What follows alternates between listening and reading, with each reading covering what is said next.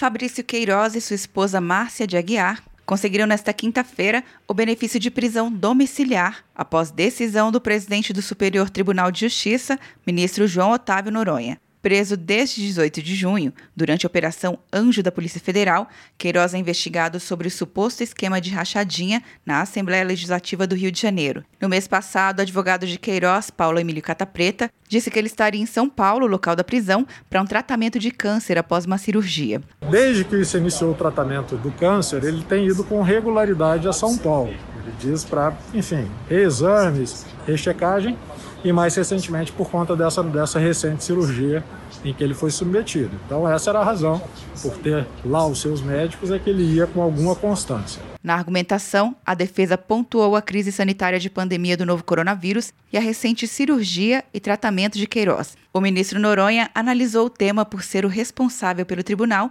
durante o recesso. A autorização concedida pelo presidente do Superior Tribunal de Justiça permite que o policial militar aposentado ganhe o benefício de prisão domiciliar com o uso de tornozeleira eletrônica. Quer um ano sem mensalidade para passar direto em pedágios e estacionamentos? Peça a Veloy agora e dê tchau para as filas. Você ativa a tag, adiciona veículos, controla tudo pelo aplicativo e não paga mensalidade por um ano. É por tempo limitado. Não perca. Veloy. Piscou, passou. De Brasília, Luciana Castro.